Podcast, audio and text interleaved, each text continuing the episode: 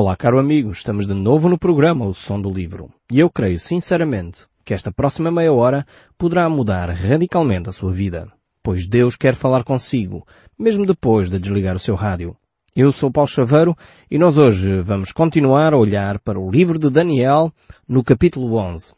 Que no fundo este capítulo 11, como nós já explicamos, é uma continuação uh, daquilo que iniciou no capítulo 10 e que terminará no capítulo 12. Então temos aqui um bloco de três capítulos que, vai falar acerca da visão de Daniel e de alguma forma dá ainda continuidade uh, ao capítulo 9, aquela famosa oração de Daniel.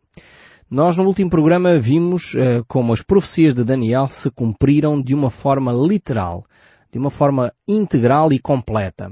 E realmente é interessantíssimo podermos nós, a esta distância, olhar para os textos bíblicos e poder ver este cumprimento tão exato da palavra de Deus.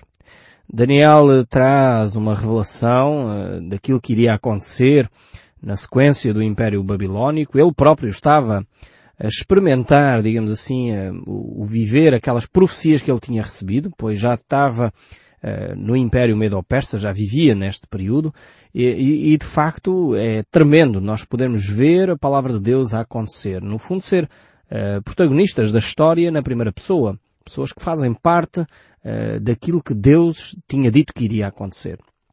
Então é neste contexto que nós nos encontramos e estamos aqui no capítulo 11 do livro de Daniel e eu gostaria de ler a partir do verso 15.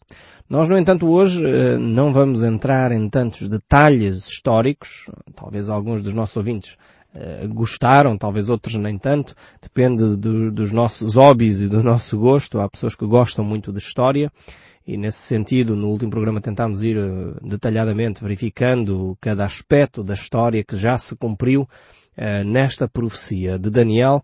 Nós hoje vamos tentar ficar com aspectos mais gerais, aspectos espero eu que, que, sejam mais relevantes até para nós, em vez de ficarmos só com os aspectos históricos, que nós também temos aqui. Uh, portanto, iremos, como é óbvio, analisar, porque esta profecia uh, tem a ver também com a história. Então diz assim o verso 15 deste capítulo 11 do livro de Daniel. O rei do norte virá, levantará baluartes e tomará cidades fortificadas. Os braços do sul não poderão resistir, nem o seu povo escolhido, pois não haverá força para resistir.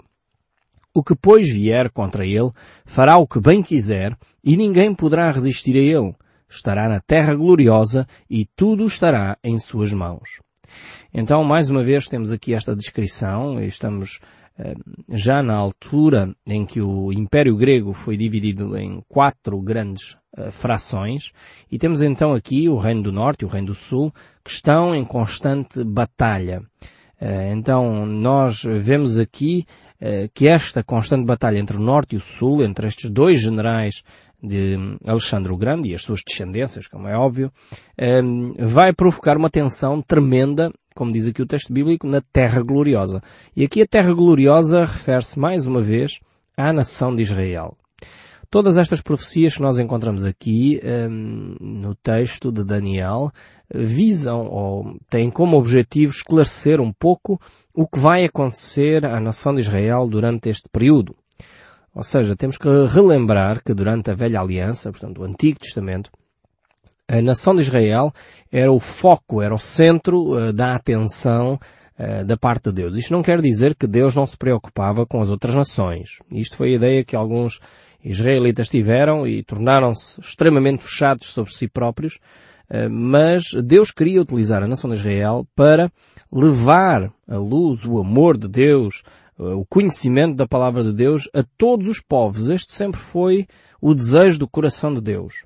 Hoje Deus transferiu essa responsabilidade para a Igreja e Deus espera que cada um de nós, como cristãos, possamos ser luz e sal neste mundo possamos ser de facto pessoas que testemunham do amor de Deus, pessoas que testemunham da paz interior que encontram em Cristo Jesus. Aliás, nós sabemos, não é novidade nenhuma, mas nós sabemos que um, o mundo hoje, de uma forma geral, vive com uma doença tremenda. Já é considerada a doença do século, que é a depressão. Extremamente uh, pessoas deprimidas, pessoas que estão abatidas, há pessoas uh, em larga escala no mundo inteiro que sofrem desse mal. Poderíamos dizer que é um mal da alma, um mal do espírito, um mal do interior da pessoa. É verdade que precisamos de recorrer eh, aos médicos para que eles nos possam ajudar, mas acima de tudo creio que tem a ver com o nosso encontro com Deus, com a paz de espírito que Deus pode trazer a cada um de nós e, e de facto nós, igreja, aqueles que são cristãos verdadeiros, têm esta responsabilidade de levar aqueles que não conhecem uh, o amor de Deus e a paz de Deus. Então, quando nós uh, deixamos de fazer isso, de facto, uh, perdemos, no fundo, o foco do nosso objetivo de existir. E foi o que aconteceu aqui à nação de Israel. E por isso Deus, então, agora está a falar através de outras nações, porque Deus sempre se interessou pelas pessoas, pelos seres humanos, independentemente se a Igreja e a nação de Israel estavam ou não a cumprir o seu papel na história. e por isso mesmo, Agora Israel, neste contexto aqui de Daniel, eh, está num foco no meio de uma tensão, eh, de uma guerra, que está a acontecer entre um reino do norte e o reino do sul. Mas como eu disse, não me queria deter muito sobre os pormenores históricos, nós já falámos sobre os vários reis e etc. Iremos só ver alguns detalhes sobre este aspecto, mas não iremos deter-nos sobre, eh, portanto, muitos detalhes eh, históricos neste, neste programa. Mas vejamos o verso 17 ainda.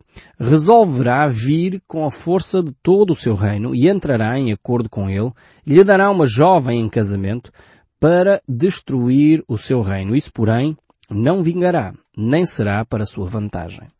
Então aqui mais uma vez temos esta aliança uh, que é estabelecida entre o Reino do Norte e o Reino do Sul um, ehm, para, uh, enfim, através de um casamento, através de uma jovem.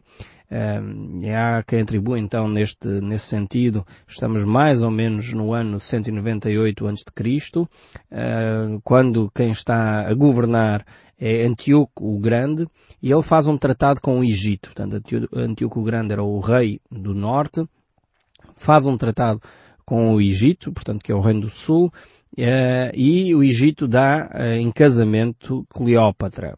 Nós já ouvimos falar deste nome, certamente, portanto é um nome conhecido, eh, e estamos, como já repararam, no final destes impérios e no início do estabelecimento do Império Romano. então temos este, este casamento que não funciona, eh, portanto, não, é, não alcança os seus objetivos. Continuando o verso 18 diz, depois se voltará para as terras do mar e tomará muitas, mas um príncipe fará cessar-lhe o opróbrio e ainda fará recair este opróbrio sobre aquele.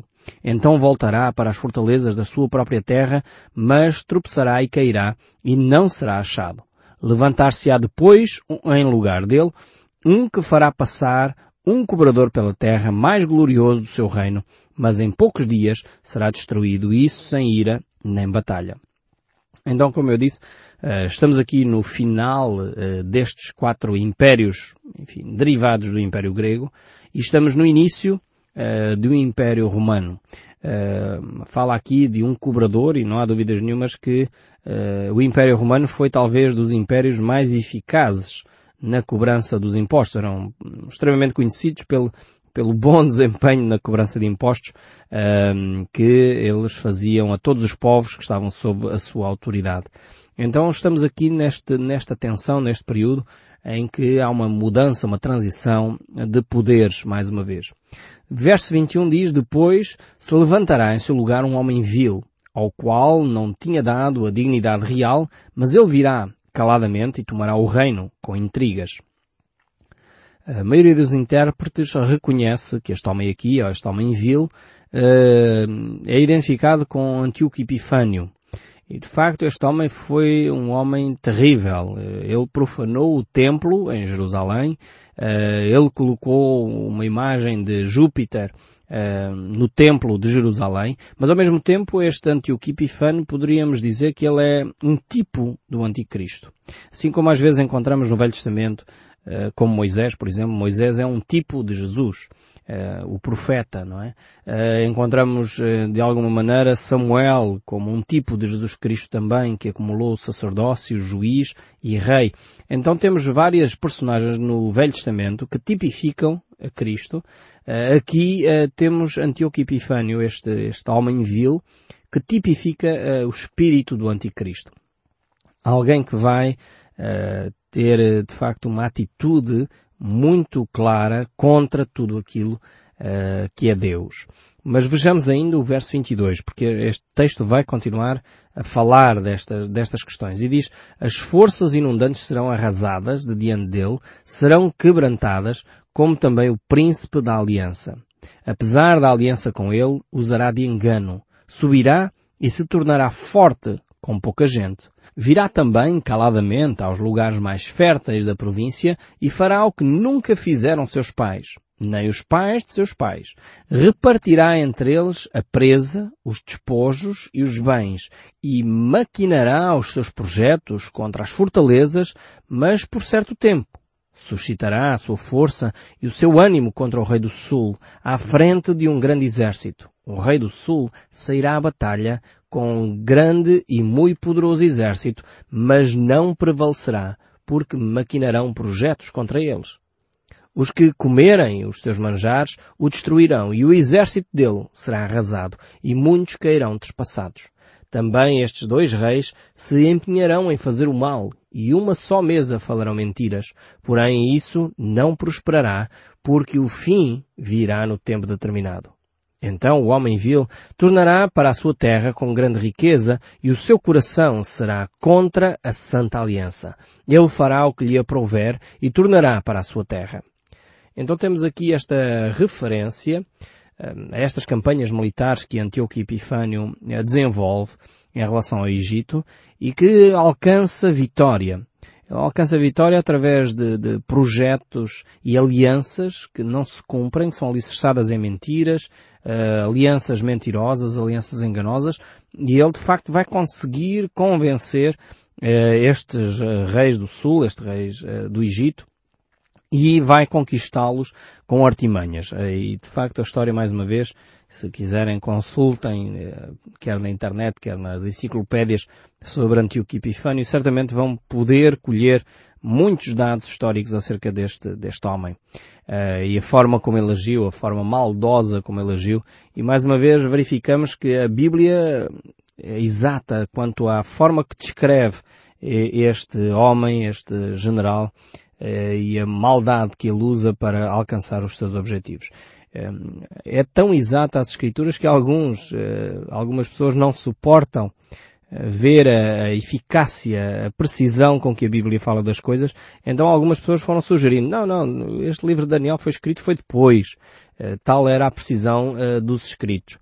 Mas na realidade nós sabemos uh, que não foi assim e ainda hoje sempre Satanás procura diminuir ou denegrir aquilo que a Bíblia tem. Portanto não é novidade nenhuma, Satanás sempre fez isso desde o Jardim do Éden, que ele tenta eh, denegrir a palavra de Deus, tenta dizer, bem, foi assim que Deus disse, não foi bem assim que Deus disse, e tenta levantar sempre dúvidas. Por isso, infelizmente, às vezes surgem aí livros e filmes, enfim, a tentar eh, levantar perguntas, são considerados ficções, no entanto, são claramente artimanhas de Satanás para pôr em dúvida aquilo que as escrituras dizem. E na nossa geração têm surgido vários filmes como o Código da Vinci, o Evangelho segundo Judas e outros, e outros textos que aparecem e vêm à luz, eh, mais uma vez para tentar denegrir a palavra de Deus, tentar levantar perguntas. É interessante como as coisas são feitas, não é? E há pouco tempo surgiu essa, essa mais uma reportagem sobre se uh, se encontrou ou não o túmulo de Jesus. E isto vai surgindo assim. Satanás sempre funciona desta forma, levantando suspeitas, levantando dúvidas. Normalmente não faz grandes afirmações, eh, porque isso seria facilmente desmascarado. Qualquer uma destas três uh, questões que levantei agora seriam facilmente desmascaradas. Mas uh, levanta a pergunta, ah não, isto é uma ficção, isto não é, não é um livro uh, para pôr em causa a Bíblia de maneira nenhuma. Ah não, isto não é uma afirmação de que Jesus Cristo não ressuscitou. Não, é só uma, uma, uma dúvida que se levanta.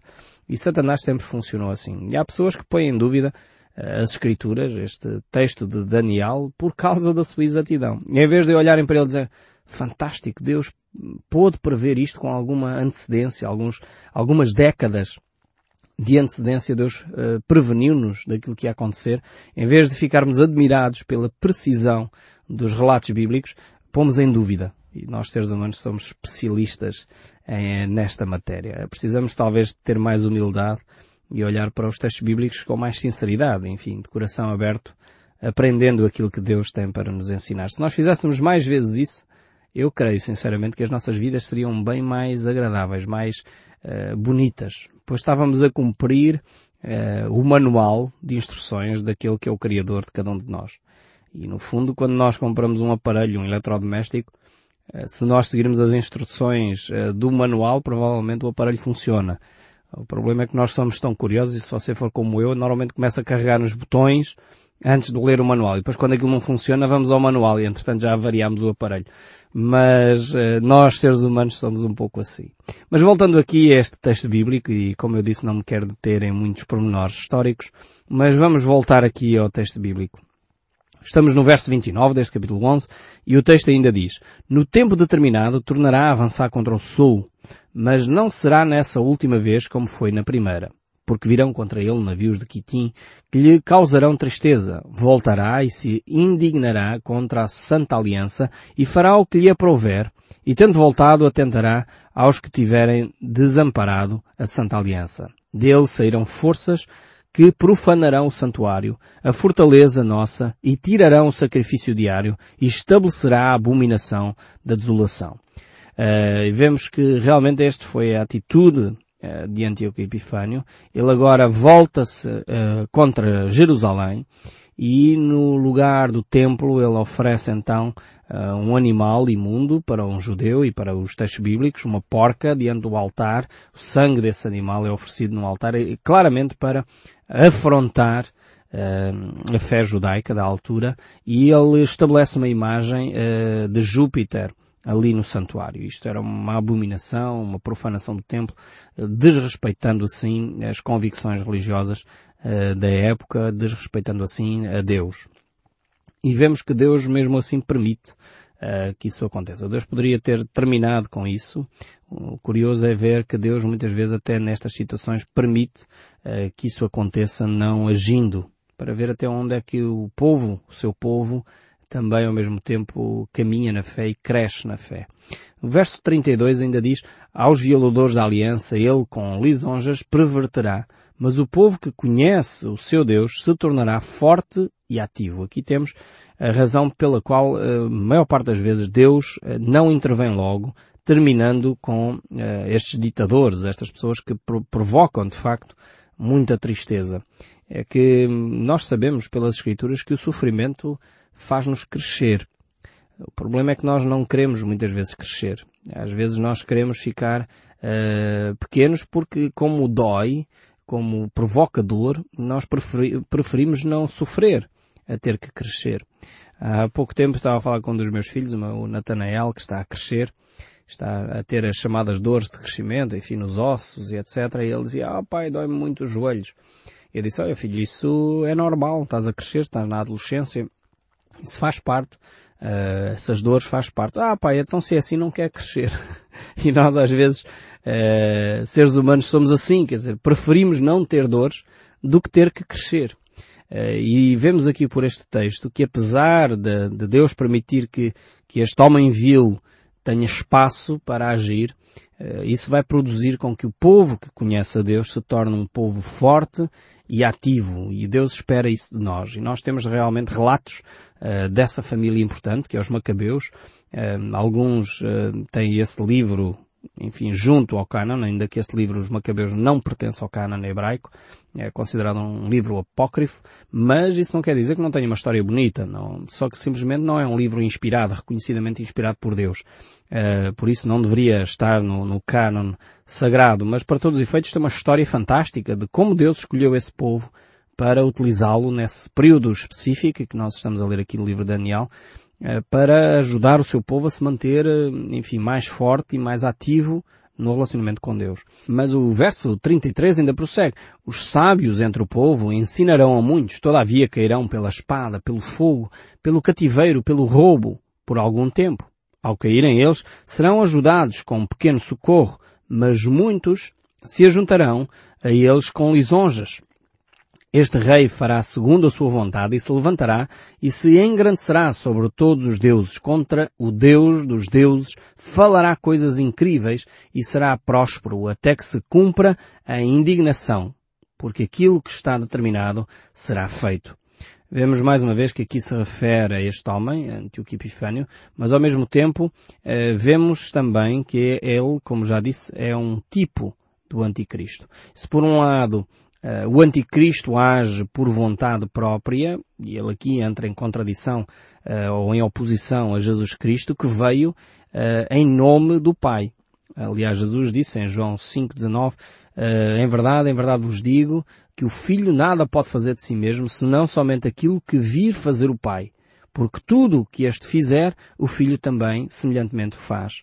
E, em Filipenses, o apóstolo Paulo escreve, no capítulo 2, verso 5, Tende em vós o mesmo sentimento que houve também em Cristo Jesus, pois ele, subsistindo em forma de Deus, não julgou como usurpação o ser igual a Deus. Antes a si mesmo se esvaziou, assumindo forma de servo, tornando-se em semelhança de homem e reconhecido em figura humana, e a si mesmo se humilhou, tornando-se obediente até à morte e morte de cruz. Vemos aqui este paradoxo, esta oposição. Enquanto Cristo é obediente até à morte, Cristo é submisso ao Pai, este o anticristo será arrogante, uh, trabalhará por vontade própria, não quererá ouvir conselhos de ninguém. E o próprio uh, o apóstolo Paulo escreve, segundo a Tessalonicenses, capítulo 2, o verso 4, ele diz, o qual se opõe se levanta contra tudo o que se chama Deus ou objeto de culto, a ponto de assentar-se no santuário de Deus, ostentando-se como se fosse o próprio Deus. E o livro do Apocalipse ainda acrescenta, e a dura alusão todos os que habitam sobre a terra, aqueles cujo nome não foram escritos no livro da vida do Cordeiro, que foi morto desde a fundação do mundo. Então temos estas marcas claras de oposição do anticristo a Deus e a todos os seus seguidores, sejam eles cristãos ou de outra confissão qualquer. O anticristo quer exclusividade, adoração exclusiva para si. E esta é uma oposição realmente uh, terrível que vamos ver acontecer ainda no nosso mundo.